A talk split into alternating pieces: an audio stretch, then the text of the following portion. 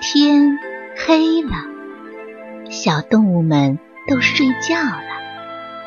小宝宝躺在温暖的被窝里，闭上眼睛，听有趣的故事。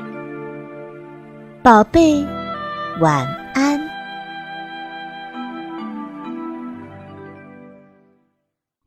乌龟先生的咖啡店。兔先生今天吃早饭的时候，已经在考虑明天的午饭了。嗯，在这炎热的夏季，中午能喝一杯冰咖啡也是不错的。那么，给乌龟先生的咖啡店打个电话吧。您好啊，这里是漫漫咖啡店，请问有什么可以帮您的吗？电话那头的声音很亲切，兔先生甚至已经闻到了来自那里的咖啡香味儿。我想请你们给我送一杯咖啡来。兔先生也很亲切地说。接电话的乌龟又说：“哦，对不起，您知道我这里是慢慢咖啡店，如果您想今天喝，就必须亲自来。”需要我送的话，就要送到明天了。兔先生笑着说：“我就是要明天中午喝的，请注意帮我保持原汁原味哦。”哦，没问题。为了不让乌龟先生为难，兔先生特意说：“您尽管放心好了，哪怕是凉了的咖啡，也是我喜欢的呢。”乌龟先生马上保证说：“哦，我会尽力让您满意的，别担心。”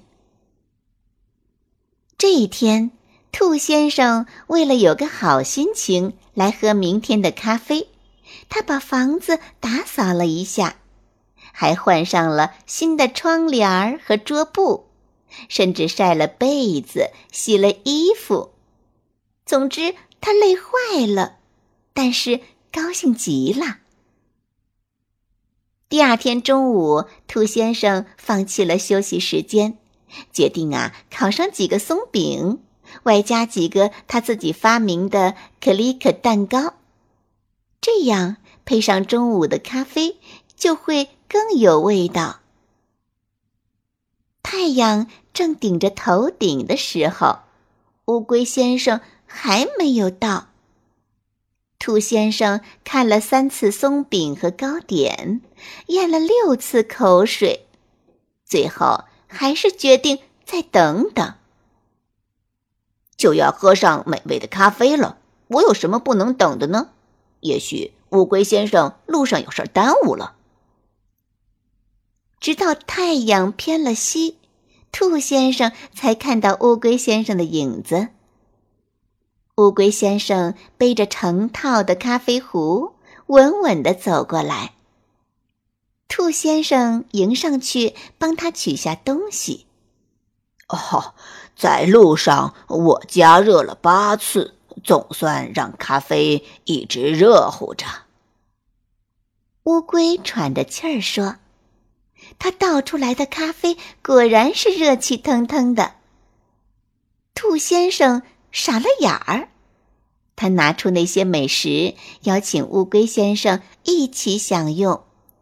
但首先，他们得等到咖啡变得不太烫才好。哦，很抱歉，让您的午饭变成了下午茶。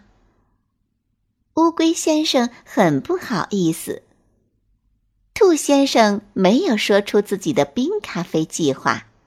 他请乌龟先生吃饱后，还给他带了足够的晚餐，路上吃。乌龟先生客气地说：“那我就不收您的咖啡钱了。我吃了您的点心，还拿了不少东西。虽然我的店总是不赚钱，但我依然很开心。”说着，乌龟先生把咖啡壶。背在身上走了。